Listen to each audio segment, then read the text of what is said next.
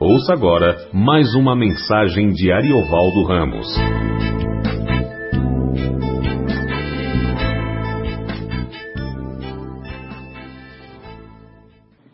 Boa noite, irmãos e irmãs, graças paz.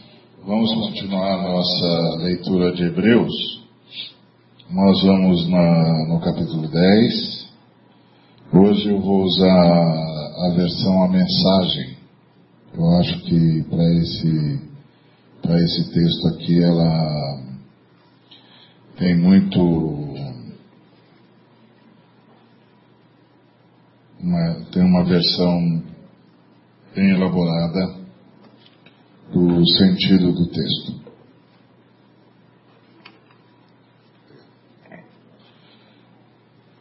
A partir do verso primeiro, a antiga aliança era apenas um vislumbre das boas coisas da nova aliança.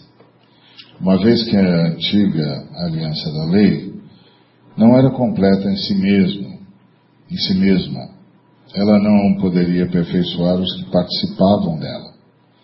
Não importa quantos sacrifícios oferecessem ano após ano, jamais conseguiriam uma solução definitiva. Se tivessem conseguido os adoradores seguiriam cada um seu caminho alegremente, não mais presos aos seus pecados. Mas, em vez de remover a consciência do pecado, a repetição dos sacrifícios de animais, na verdade, só realçava a preocupação e a culpa, porque o sangue de touros e de bodes não tem poder para eliminar pecados. É isso que a profecia quer dizer nas palavras de Cristo. Tu não queres sacrifícios e ofertas ano após ano, e me preparaste um corpo para o sacrifício. Não é o aroma ou a fumaça do altar que te dá prazer. Então eu disse: Estou aqui para fazer do teu modo, ó Deus, como está determinado no teu livro. Quando ele diz: Tu não queres sacrifícios e ofertas, está se referindo às práticas da antiga aliança. Quando acrescenta: Estou aqui para fazer do teu modo, deixou de lado o sistema antigo para promulgar a nova aliança, o modo de Deus, por meio do qual nos tornamos perfeitos para Deus pelo sacrifício único de Jesus. O sacerdote trabalha no altar todos os dias, oferecendo o mesmo sacrifício ano após ano. E nem de longe resolve o problema do pecado como sacerdote, Cristo fez um sacrifício único pelos pecados e tudo se resolveu. Então ele se sentou à direita de Deus e apenas esperou que seus inimigos desabassem. Foi um sacrifício perfeito, realizado por uma pessoa perfeita, para aperfeiçoar pessoas muito imperfeitas. Por meio daquela simples oferta, ele fez tudo o que precisava ser feito para que os que tomam parte no processo purificador. O Espírito Santo confirma. A nova aliança que estou fazendo com Israel não será escrita no papel, não será esculpida em pedra. Desta vez eu vou escrever a aliança neles mesmos. Vou gravá-la no coração deles. Ele conclui: vou limpar de vez a ficha dos pecados deles. Uma vez que os pecados foram definitivamente eliminados, não é preciso mais oferecer sacrifícios por eles. Portanto, amigos, podemos agora, sem hesitação, caminhar direto para Deus até o lugar santo. Jesus preparou o caminho pelo sangue de seu sacrifício e atua como nosso sacerdote diante de Deus.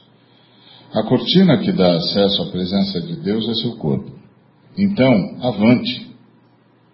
Cheios de fé, confiantes de que estamos apresentáveis para Ele, vamos nos agarrar às promessas que nos fazem prosseguir. Ele sempre mantém Sua palavra. Sejamos criativos no amor, no encorajamento e na ajuda. Não evite as reuniões de culto como alguns fazem, desprezando os irmãos, ainda mais agora que o grande dia se aproxima.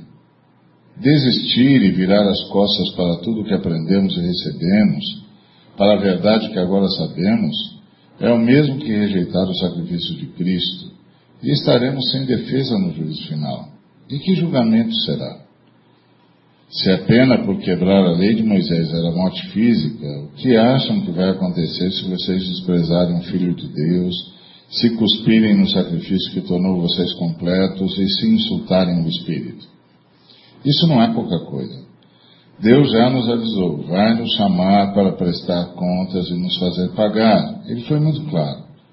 A vingança é minha e não vou deixar passar nada. Disse também, Deus vai julgar seu povo. Acreditem, ninguém vai escapar. Lembram-se de quando vocês viram a luz pela primeira vez? Eram tempos difíceis. Ser desrespeitado em público e atacado de todas as formas era rotina. Às vezes com vocês, às vezes com seus amigos. Se os amigos eram presos, vocês ficavam do lado deles. Se os inimigos atacavam e tomavam seus bens, vocês os deixavam ir com um sorriso, sabendo que eles não podiam tocar no verdadeiro tesouro de vocês. Nada disso os aborrecia, nada os fez retroceder. Então, não joguem tudo isso fora. Na época vocês eram confiantes e devem ser agora. Vocês precisam perseverar, permanecer firmes na aliança de Deus para alcançar o aperfeiçoamento prometido. Não vai demorar agora. Ele está a caminho, ele vai se manifestar a qualquer momento. Qualquer um que esteja firme comigo descansa em leal confiança. Mas, se desistir e me abandonar, não ficarei satisfeito. Mas não somos perdedores. Não vamos desistir. Ah, não. Continuaremos firmes e sobreviveremos, sem perder a confiança durante a caminhada. Amém. Vamos orar? Em nome de Jesus, Pai, nós te agradecemos por tua graça, misericórdia, que o Senhor já tem manifesto. Rogamos que mais uma vez ministre-nos a tua palavra, nós não a merecemos, mas nós invocamos a tua palavra em nome de Jesus. É pelos méritos de Jesus que estamos diante de Ti, Pai, confiados no sacrifício, na vitória dele, que nós nos aproximamos de Ti, certos de que o sangue de Jesus, mais uma vez, vai nos levar a Ti e trazer-te a nós de forma profunda e transformadora. Em nome de Cristo Jesus, te agradecemos, Pai. Por Jesus te agradecemos e por Jesus pedimos a tua palavra. Amém. Bom, como vocês puderam perceber na leitura, o povo de, da igreja primitiva em Jerusalém estava começando a desfalecer. Eram tempos difíceis. A igreja em Jerusalém sofreu muito. Você pode perceber na fala do, do escritor que eles foram perseguidos, que eles foram presos, que eh, as pessoas entravam e tomavam as coisas deles, que eles ah, sofriam por ser cristãos e que o negócio era tão complicado que até ser amigo deles era perigoso. Se alguém era amigo de um dos cristãos, de um dos membros da igreja, podia ser simplesmente atacado, ter a sua casa invadida, só porque era cristão. Ou seja, a vida dos irmãos na igreja primitiva não era uma vida fácil. Uh, a gente tem o lado da, de Atos que conta como eles viviam felizes entre si, como eles repartiam tudo, como eles partiam pão de casa em casa.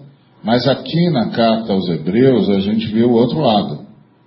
Como eles eram perseguidos, como as pessoas entravam nas suas casas, tomavam o que era deles.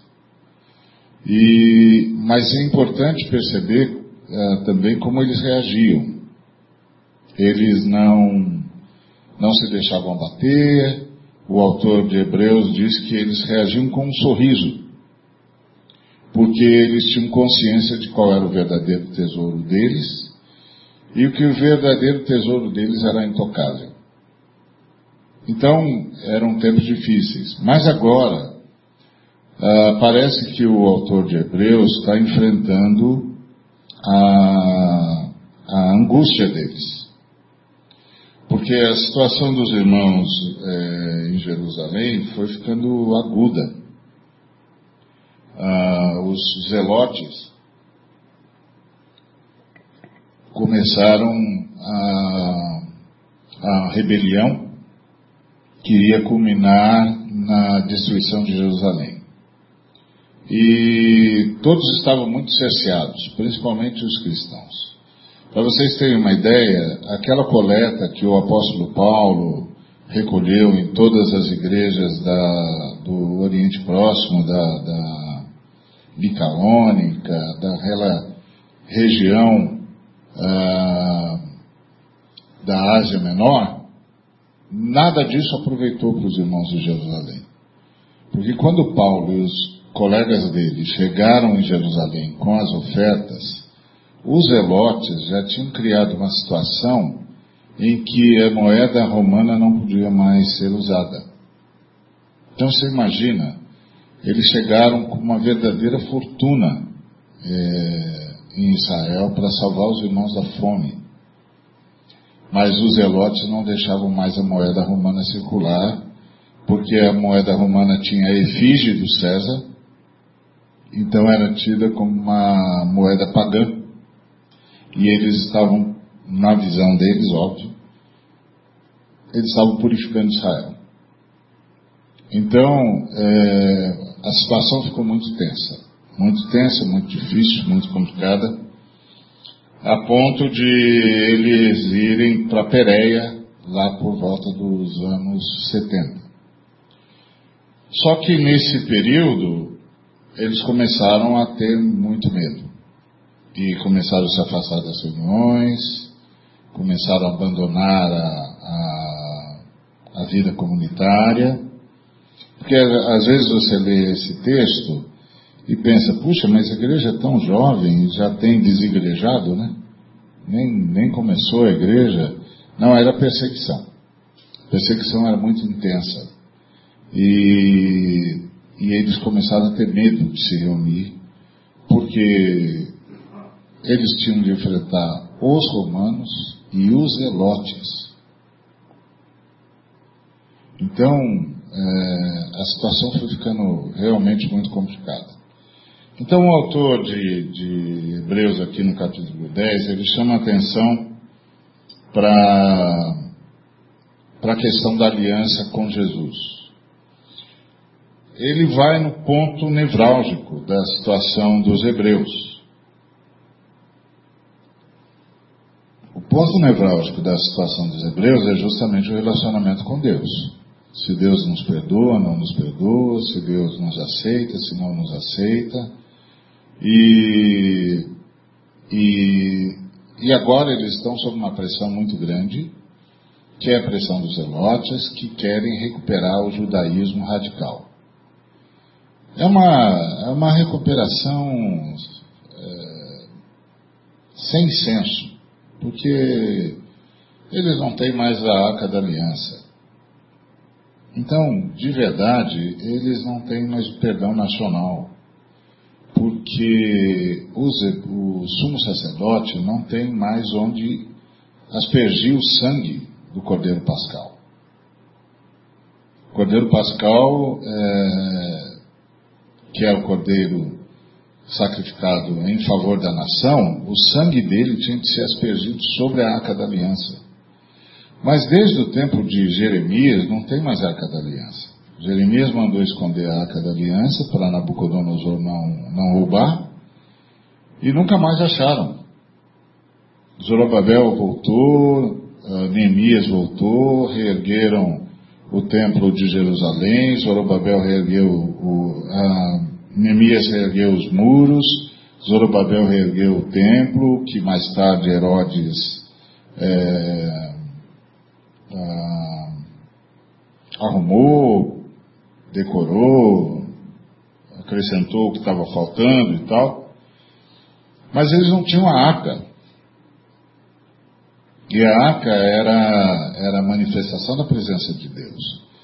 E o sumo sacerdote entrava uma vez por ano, lá no Santo dos Santos, e tinha de aspergir o sangue na arca para então a presença de Deus se manifestar.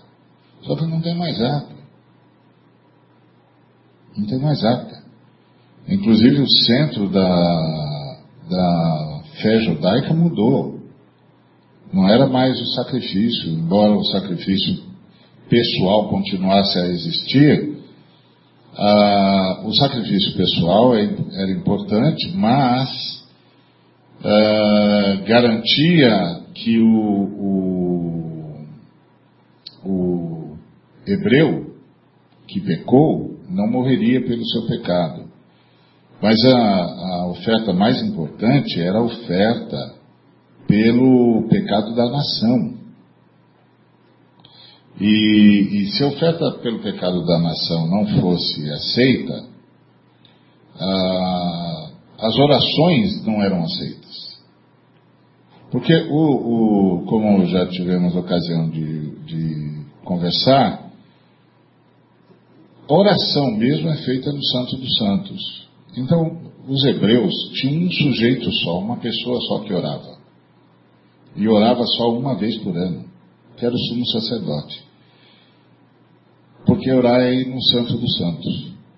E aí, se o sumo sacerdote é, não tem a arca da aliança, não tem mais a manifestação da presença de Deus, não tem mais a palavra de, de a, não tem mais a palavra de Deus e não tem mais o, o, a manifestação do perdão de Deus.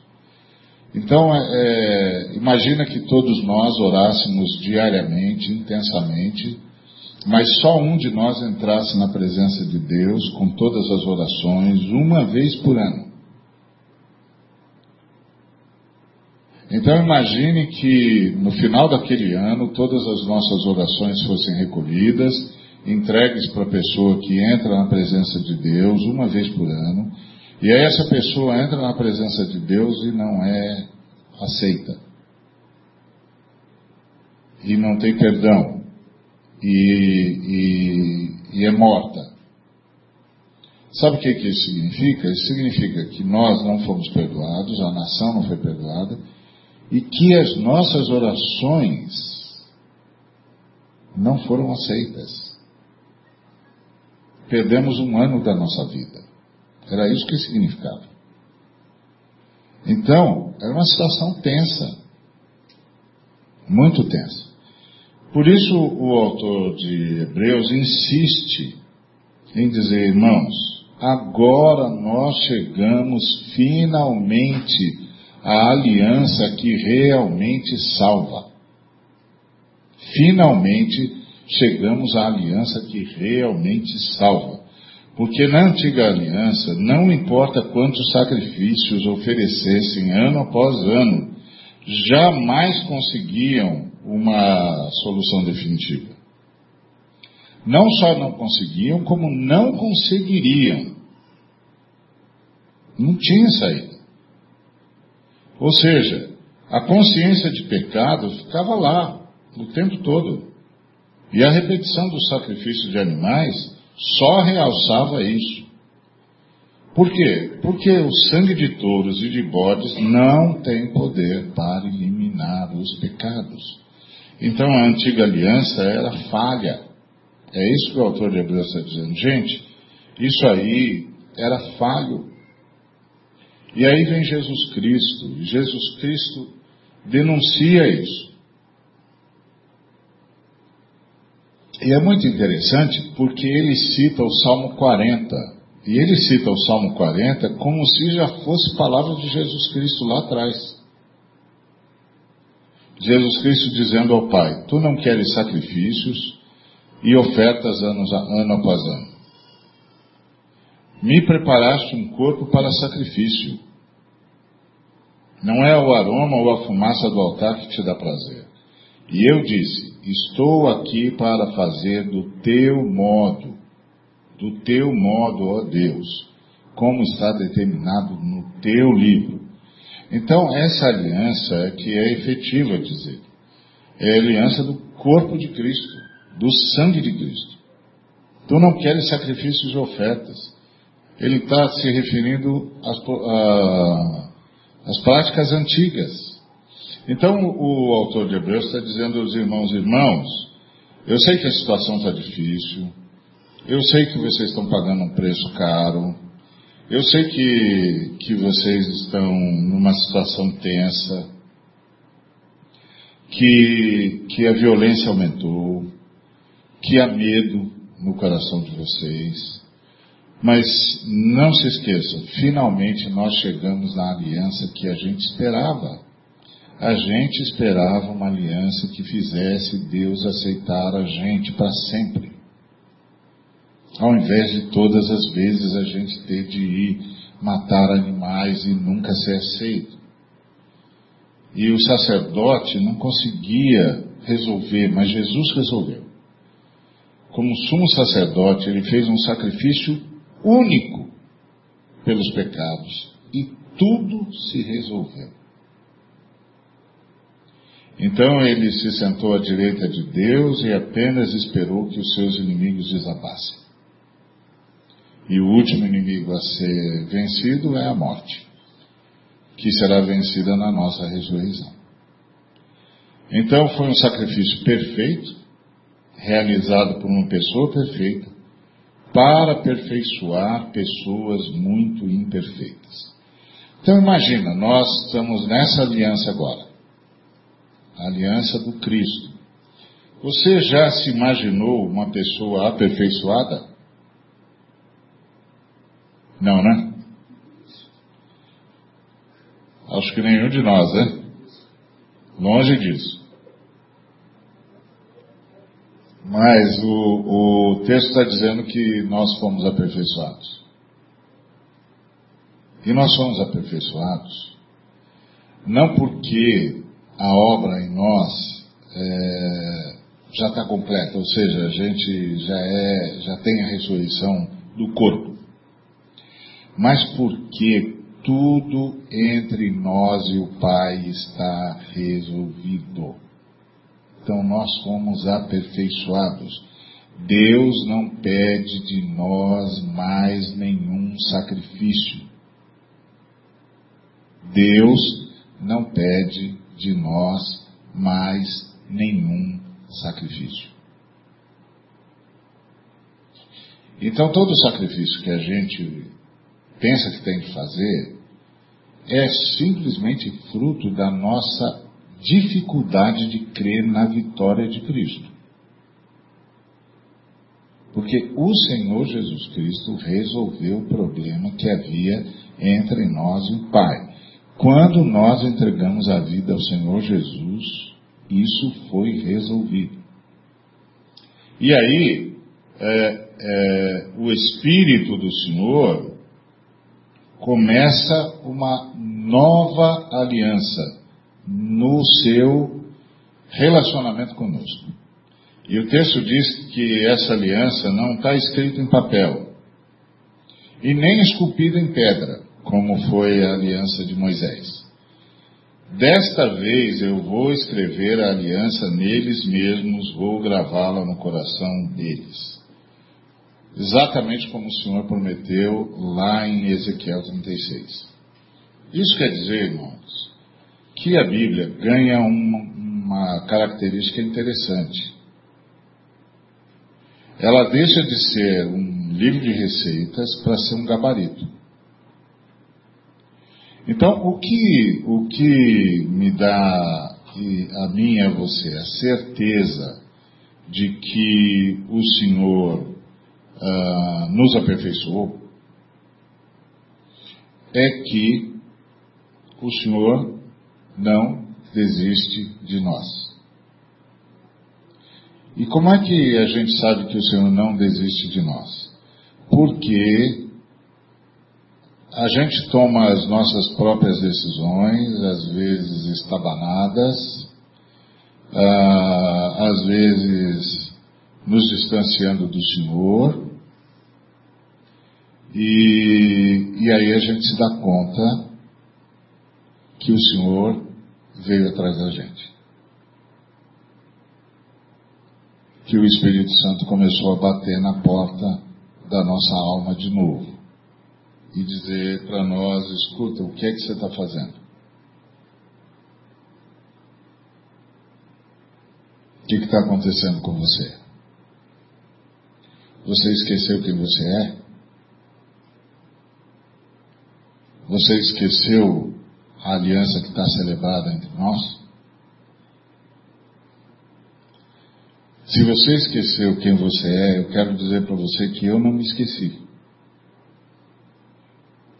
Eu não me esqueci de você e nem me esqueci de quem você é e nem me esqueci que entre nós há uma aliança.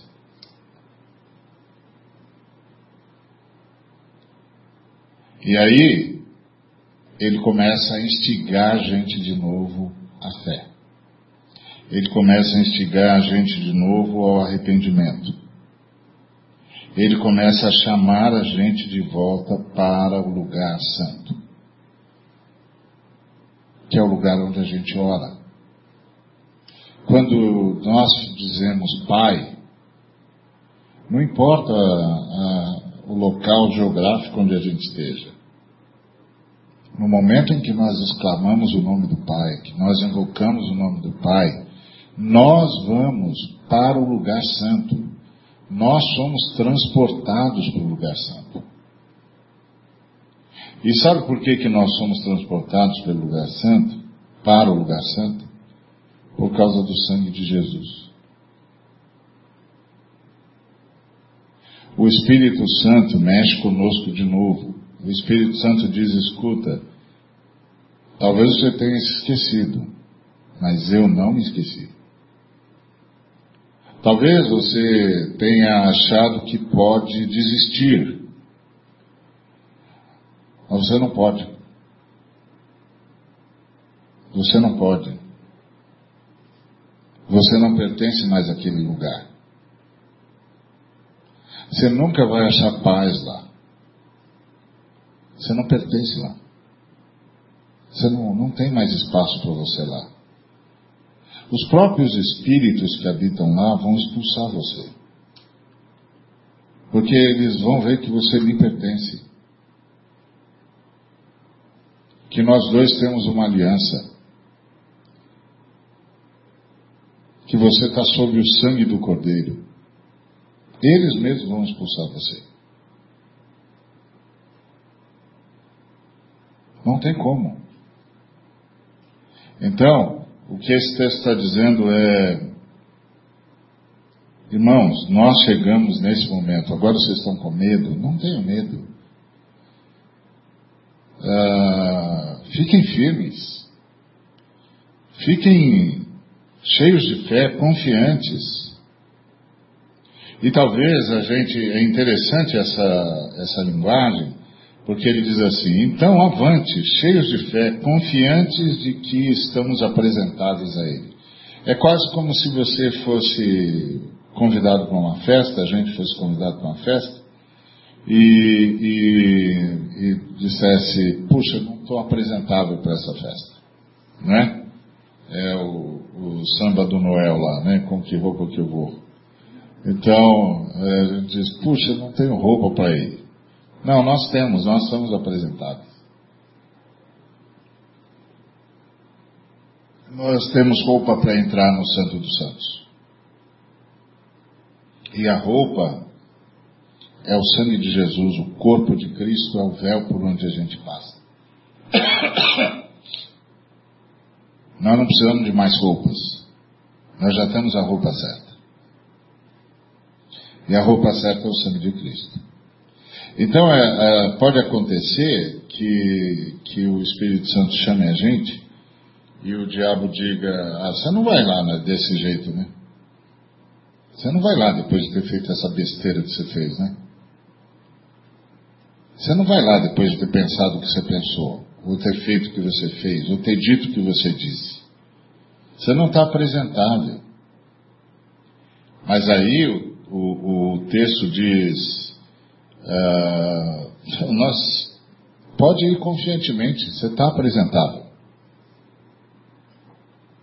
Você está apresentável, que cobre você é o sangue de Cristo.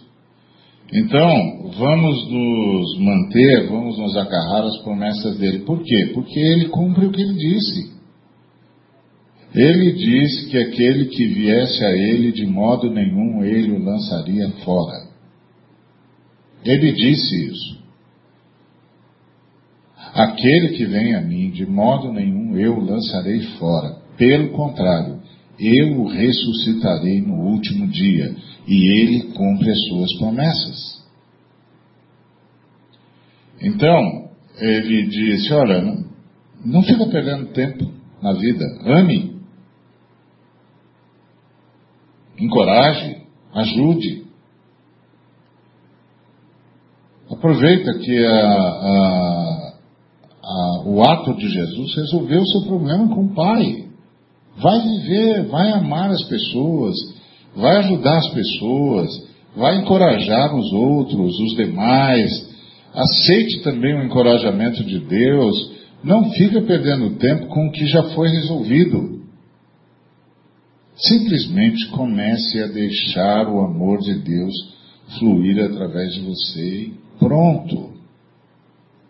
É simples assim. Então, e aí ele está tá lutando com os irmãos que parece que estão desistindo, estão uh, virando as costas para o que aprenderam receberam. É, a pressão sobre os irmãos hebreus foi muito grande, né? Porque era uma, era uma, não é só uma mudança de fé, era, na verdade era o, o amadurecimento da fé judaica, né? Só que para ele soava como uma mudança radical de cultura, inclusive. Ele ia mudar tudo, mudar, não precisa mais de templo, não precisa mais de sumo sacerdote, não tem mais a, a, a ordem de Arão, a, o sacrifício não precisa mais. É, mudou tudo.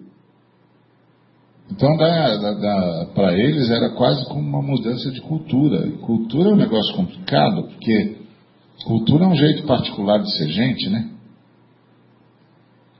Você é, descobre isso, as pessoas que mais descobrem isso são aquelas, por exemplo, que vão para o Oriente longínquo, e aí tem que comer a comida dos orientais e não consegue, né? E eles não conseguem por quê? Porque a comida é ruim? Não, não, os orientais gostam. Estão vivos e muito bem vivos. O que a gente não consegue é porque a cultura é diferente. A cultura é diferente. Então a gente é gente de um jeito diferente deles serem, e aí nosso paladar é diferente, nosso olfato é, aprecia outros odores, outros aromas, problema é só diferença de cultura, não é qualidade, não é sabor, não é, não é nutrição. É tão nutritiva quanto a nossa, às vezes mais, dependendo do que é que a gente come. É só cultura. Cultura é um jeito particular de ser gente. Então, para os judeus era muito, muito complicado, né? E aí o irmão está dizendo para os hebreus é, olha, não faça isso, porque vocês estão rejeitando o sacrifício de Cristo. Então ele está retomando o Hebreu 6, né?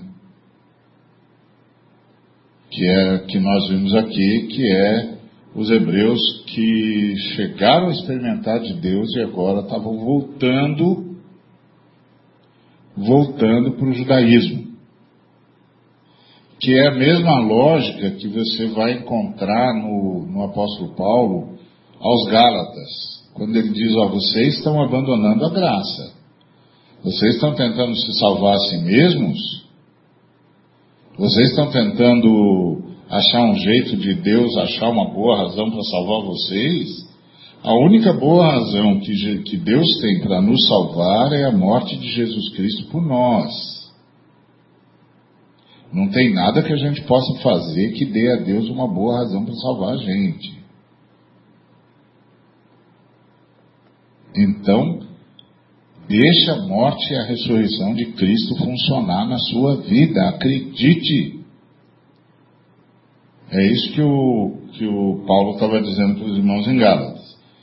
E aqui, ah, o, o autor de Hebreus está dizendo: olha, Gente, não falando aos, aos seus compatriotas, né, gente, não vão fazer o que os nossos pais fizeram no deserto virar as costas para Deus. Isso tem custo. Isso tem custo. O Senhor vai nos julgar e nós vamos ser, nós vamos ser condenados.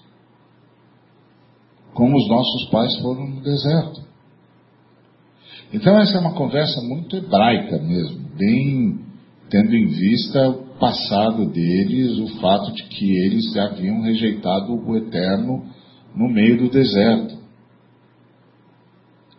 E, e aí o, o, o autor de Hebreus está dizendo, não faça isso. É, ele diz, vocês já passaram pelo pior. É, vocês lembram quando vocês viram a luz pela primeira vez? Então ele está falando lá do tempo do Pentecostes. E ele disse, eram tempos difíceis. Vocês eram desrespeitados em público. Vocês eram atacados de todas as formas. Isso era uma rotina. Às vezes com vocês, às vezes com seus amigos. Se os amigos eram presos, vocês ficaram do lado deles. Se os inimigos atacavam e tomaram os seus bens, vocês os deixavam ir com um sorriso, sabendo que eles não podiam tocar no verdadeiro tesouro de vocês.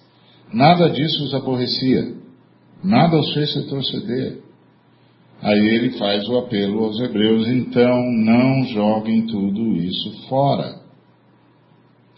Na época vocês eram confiantes e devem ser agora. Eu acho que isso tem conosco tem pouco a ver, que a gente não passou por isso.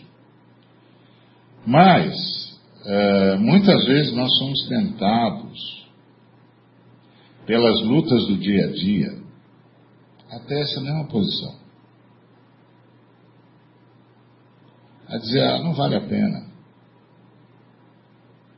Ah, oro, oro, oro, oro, oro. É muita tribulação. É muita angústia. Mas, gente, isso é a batalha contra as trevas. Essa é a batalha do dia a dia. Você está num mundo coberto de trevas, aí você vem para o lado da luz. E, e, e você acha que vai acontecer o quê? Vai acontecer o conflito. Vai acontecer o choque. Assim como tem gente cheia do Espírito Santo, tem gente, tem gente cheia de demônios.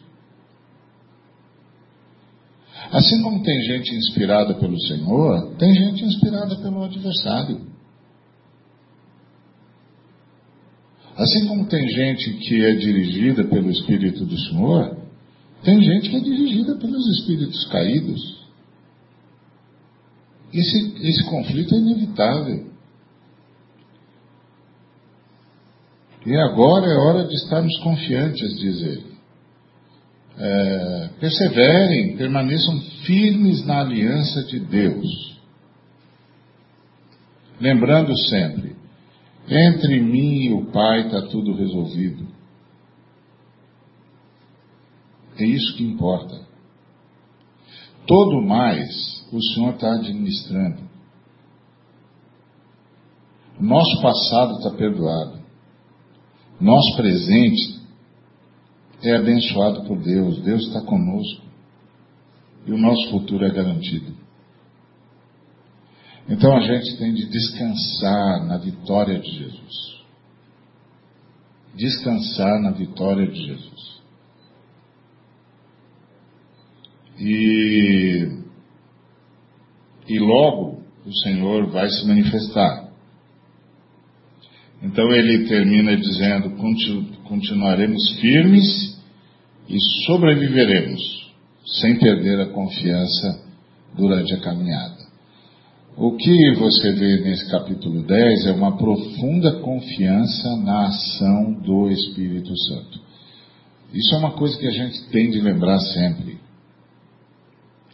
A nossa segurança diante do Pai é o sangue de Jesus.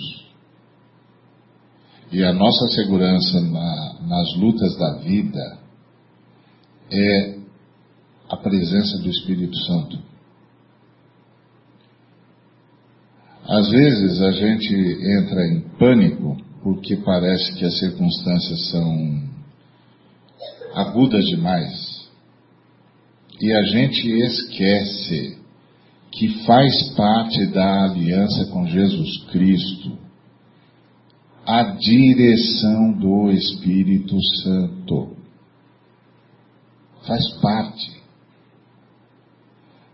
A morte e a ressurreição de Jesus Cristo criou duas situações para nós. Primeira, entre nós e o Pai não há mais problema algum. O Pai nos perdoou. Nos perdoou. E sempre que o Pai nos olha, nos vê, Ele nos vê através do sangue de Cristo. Então, quando você está numa situação é, de pecado, por exemplo, é, o diabo pode dizer para você: Como você acha que Deus está te vendo agora? E a resposta é: através do sangue de Jesus. Porque senão ele não estaria te vendo. Entendeu? Senão não estaria te vendo.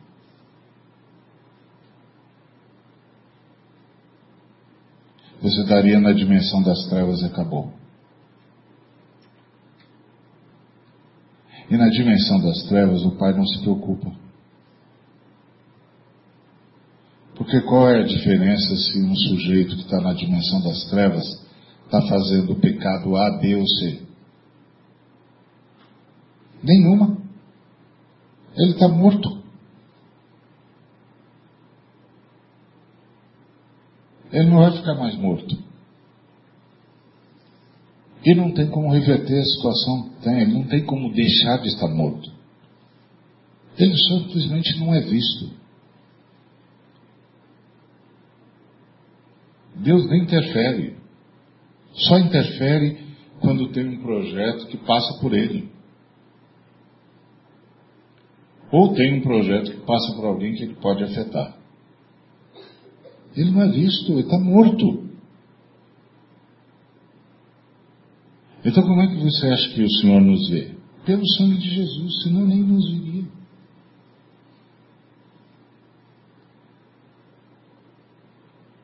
Aí alguém pode dizer assim, ah, então quer dizer que eu posso fazer o que você quiser. Não, você sempre pode fazer o que você quiser. Só que o Espírito Santo não vai deixar. O Espírito Santo vai buscar você. Você sempre pode fazer o que você quiser. Isso aqui não é uma cadeia. O Senhor libertou você, libertou a mim, libertou a nós. Você não pode fazer o que você quiser. Só que o Espírito Santo vai te buscar. E graças a Deus por isso, porque esse é o seu gabarito. Esse é o seu gabarito. O Espírito Santo continua me inquietando. Esse é o seu gabarito. Então, quando o Espírito Santo estiver te inquietando, não resista. Reconheça o que o Espírito Santo está fazendo. Está vindo lembrar você da aliança. Está dizendo para você: você esqueceu? Esqueceu quem você é? Esqueceu a aliança que foi celebrada entre nós pelo sangue do Cordeiro? Do Cordeiro de Deus que tira o pecado do mundo? Então, o segredo da vida cristã é que, graças à vitória de Jesus, nós temos o perdão do Pai e a correção e a direção do Espírito Santo. Então, nesse capítulo 10, você percebe que o autor tem uma fé inabalável na ação poderosa do Espírito de Deus para corrigir caminhos daqueles que foram lavados pelo sangue do Cordeiro. E esse é o nosso gabarito. Esse é o nosso gabarito. Por isso que o, os autores do Novo Testamento insistem em dizer aos irmãos: não estranhem, não estranhem o fogo ardente no meio de vocês. O Espírito Santo tem zelo e ele vem atrás de nós mesmo. Então, quando vocês ouvirem a voz dele, não endureça o coração. Não endureça o coração. E não caia naquela esparrela é, do diabo que leva você, ou eu, ou todos nós, a termos a tentação de dizer: já fui longe demais, para mim não tem mais jeito. Isso não existe. Não existe.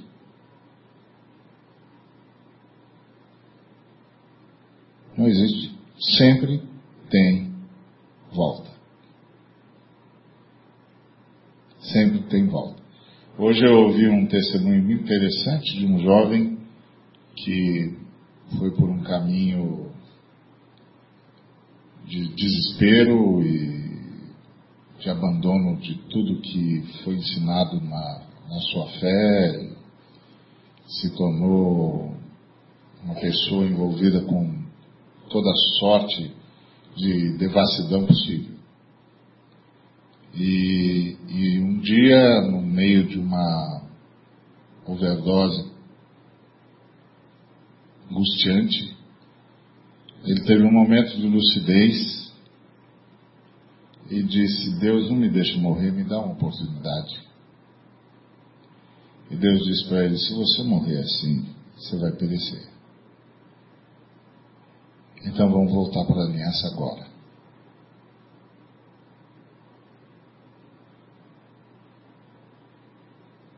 E eu estava ouvindo o testemunho dele, de como o Espírito Santo fez caminhar de volta.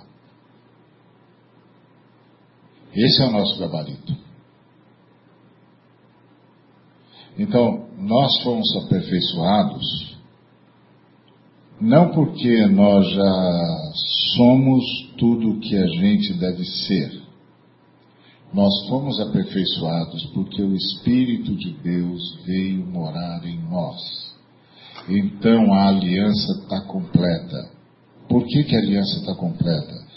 Porque o projeto, o propósito da aliança do Pai conosco era ter uma aliança tão perfeita que o Espírito dele pudesse morar em nós. E isso é o que a aliança de Moisés não conseguia.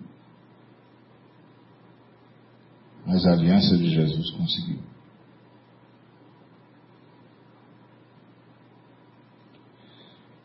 E esse é o nosso gabarito. É por isso que nós podemos dizer, fomos aperfeiçoados. Não porque somos perfeitos nas nossas decisões, nas coisas que fazemos ou deixamos de fazer, nem, nem de longe porque a gente parou de pecar mas porque a aliança que o Senhor fez conosco conseguiu o que parecia absolutamente impossível. E o era. O Espírito Santo veio morar em nós. Se a gente aprender isso, a gente vai descansar na direção do Espírito Santo. Por que, que nós não temos descanso? Alguns de nós, né? Outros já têm. Porque quando chegam as más notícias, ao invés da gente confiar no Espírito Santo, ao invés da gente dizer não, faz parte da aliança que Jesus conquistou, que Jesus celebrou no seu sangue, Faz parte da aliança o fato de que o Espírito Santo habita em nós, que somos seu povo, e que ele nos dirige. Então eu sei que o Espírito Santo vai me socorrer. Eu sei que o Espírito Santo vai me dizer o que fazer. Eu sei que o Espírito Santo vai me conduzir pela mão. Agora, ao invés da gente fazer isso e já invocar a direção do Espírito Santo, a gente vai tentando os nossos esquemas. Aí, o Espírito Santo fica esperando. Vamos ver até onde isso vai levá-lo, meu amigo. Aí a gente descobre que não leva a lugar nenhum, muito pelo contrário. Mas qual é o nosso gabarito? O Espírito Santo vai lá e inquieta a gente de novo. Se um dia o Espírito Santo parar de inquietar a gente, então é, porque Deus não está mais vendo a gente. Mas fique tranquilo, aqueles que celebraram um pacto com Jesus não correm esse risco. Não correm esse risco. Jesus Cristo disse: Aqueles que vêm a mim, de modo nenhum eu os lançarei fora. Pelo contrário, eu os ressuscitarei no último dia. Por isso, nosso passado está perdoado, nosso presente é abençoado e nosso futuro garantido. A gente só perde a bênção do presente quando a gente, ah, digamos, perde a noção da comunhão que a gente pode ter com o Espírito Santo. Aí a gente perde a bênção do presente, porque não, não clama pelo Espírito. Amém? Então vamos clamar pelo Espírito. Vamos pedir Espírito Santo em nome de Jesus. Me guia. Guia. Se você não pedir, ah, não tem problema. Você vai errar, vai fazer bobagem. O Espírito Santo vai deixar, deixar, deixar até quando você se der conta que está se afogando.